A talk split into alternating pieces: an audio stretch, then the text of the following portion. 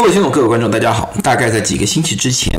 我根据高福团队所发布的华南海鲜市场的调查报告做了几个视频，最主要讨论一下新冠溯源的一些问题。我这个视频推出之后，下面有一部分人的评论就认为我在掩盖事实，因为他们认为在2019年美国就已经有了新冠肺炎。当时只是 CDC 进行了掩盖，把它称之为电子烟肺炎。那么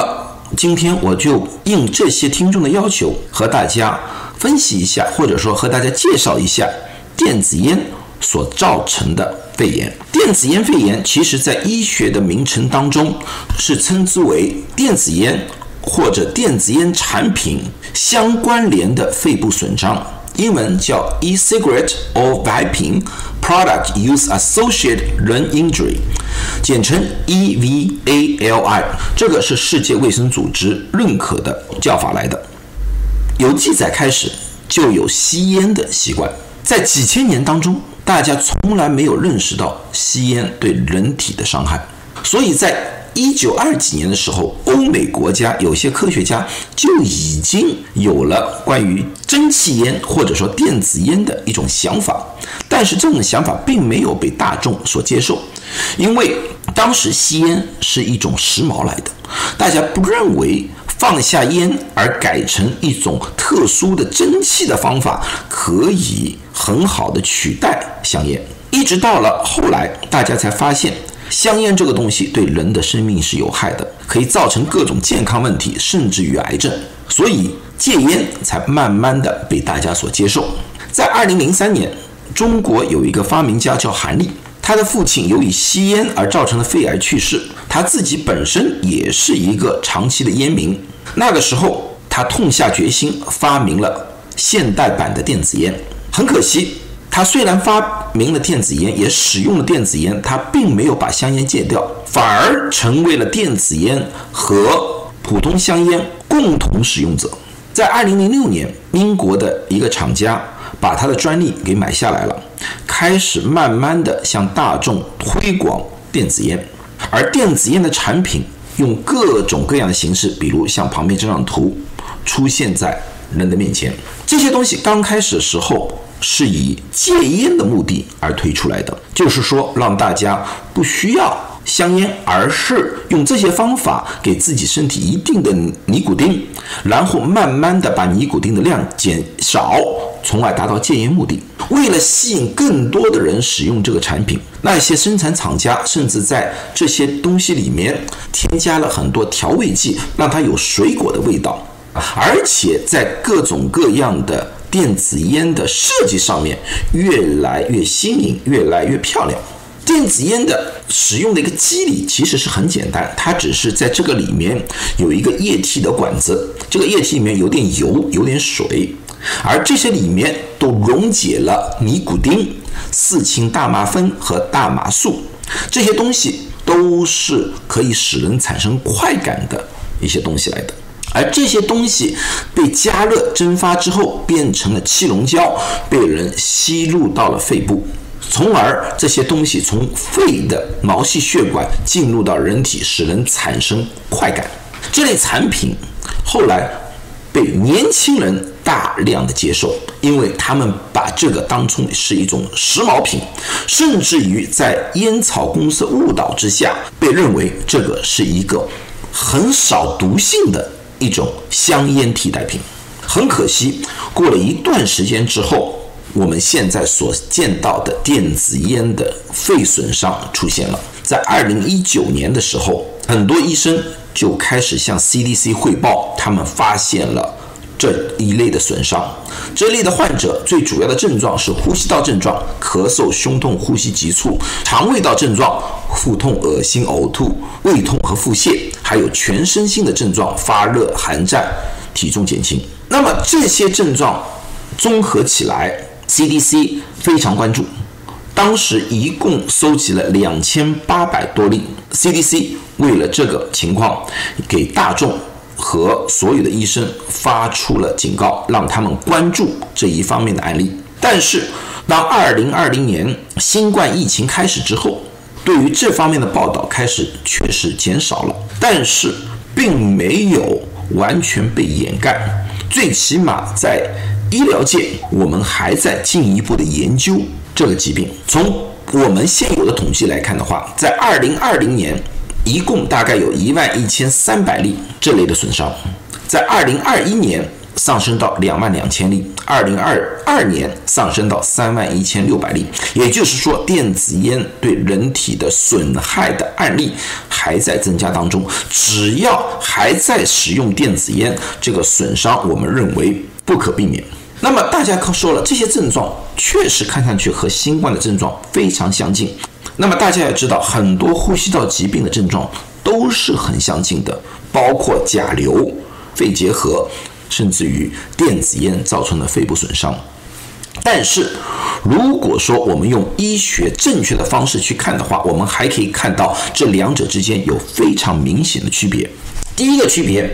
就是患者的年龄区别。一般新冠的患者，我们知道重症的是六十五岁以上的老人，但是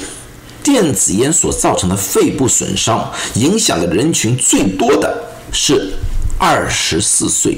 在最早的两千六百六十八例里面，中位年龄是二十四，也就是说百分之三十七的这些患者是在十八岁到二十四岁之间，但是六十五岁以上的老人那是只有四十七例，只有百分之二，是不是电子烟对老人不会有伤害，并不是如此。最主要的是，吸食电子烟的主要人群是年轻人，他们为了追求这个时髦；而老人，他们已经习惯了自己的香烟，他们并不愿意放弃自己的香烟而改成电子烟，而且电子烟的价格对他们来说也是高一点，所以说他们宁可吸食自己普通的香烟。这也就是为什么它和新冠肺炎所在的年龄层会有很大的差异。第二个，两者之间的差异。电子烟造成的肺炎是一个单一个体的案例，它是由于电子烟里面的有害物质造成这个人肺部的损伤，它没有传染性。在二零一九年的时候，当我们还没有新冠传播的时候，这类患者来到医院里面检查，医生从来不会做好全身的防护，因为没有必要，这个不是传染病，而新冠却不是。新冠它有密接者是最容易被感染到的。电子烟所造成的肺部损伤，他的亲朋好友也没有发现这样的案例。这是美国的电子烟所造成的肺部损伤的案例的一个分布图。那么大家应该看到，在美国刚开始有新冠肺炎的时候。它是从两个点开始朝外面慢慢的放射性的推广的，一个是纽约，是从纽约地区向其他州扩散的；另外一点就是在西雅图和洛杉矶、旧金山这边朝里面扩散的。这两个地区是和外来游客接触最多的两个地方，所以它有一个非常明确的一个扩散图来的，而。电子烟所造成的肺部损伤，它就没有这个情况，它是遍地开花，而且在同一个地区，我们没有发现一个聚集型的爆发，也就是说没有一个传染图在那边。第三个区别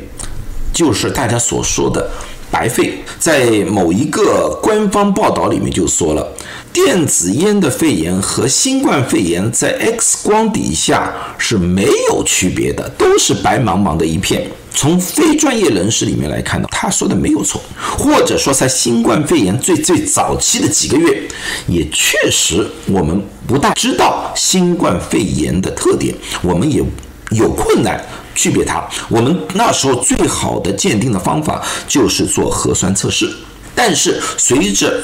新冠肺炎的案例越来越多，在很多医学报告里面已经阐述了这两个在 X 光底下是有区别的。最主要的区别就是它的毛玻璃，就是这种情况就像磨过的一种玻璃一样的一种情况，它的颜色要比周围的要浅一点，像雾蒙蒙的一种感觉。而新冠肺炎的毛玻璃，它往往是在单一的地区比较严重，特别是肺的底层。而电子烟的肺炎的毛玻璃，它就比较分散，到处都有。你们也看到，这这个是一个五十七岁的新冠患者，这个是一个电子烟的三十岁的一个患者。你们也看到，新冠肺炎的毛玻璃它往往集中在一个区域，而电子烟的肺炎毛玻璃它到处都有，星星斑斑都有。这个两个在普通人的眼里面可能看不出具体的区别。但是在一些专业的读片医生里面，他们是可以发现不同的。所以说这两者的白肺是完全一样的，我觉得这是不科学的，也不专业的。那么最后一个区别是在患者的体内，电子烟所造成的肺损伤的患者体内，我们发现了维生素 E 的醋酸酯，而且基本上是在肺里面。这个东西是电子烟的一个添加剂来的。我们普通人使用维生素 E 一般都是口服或者使用带有维生素 E 的化妆品。如果是口服和化妆品来说的话，对人体没有害处，只有好处，只要不过量。但是研究发现，当维生素 E 这个东西蒸发了，被人吸入到肺部的时候，它会干扰正常的肺功能。长期如此的话，那个肺部就容易经常被感染。很多科学家认为，维生素 E 加上其他的一些电子烟里面的添加剂，是造成电子烟肺炎或者电子烟肺损伤的元凶。所以我对大家的建议：第一，不要吸烟，任何烟都不要吸，都对人体有害。二，如果说想戒烟的话，最好找一个。专业人士辅导你戒烟，能不用电子烟尽量不要用电子烟。第三，注意家里的孩子，因为电子烟的味道没有香烟这么明显，很多时候可能被家长所忽略了。有些时候有机会应该要和自己的孩子谈谈电子烟的危害，让他们明白这个东西并不是一个玩具。也不是一个时髦，更不是一个健康品，它对人体的危害是非常明显的。好了，希望今天我的视频对大家有所帮助，也让大家了解了电子烟肺炎和新冠肺炎之间的差异。谢谢大家，祝大家都健康。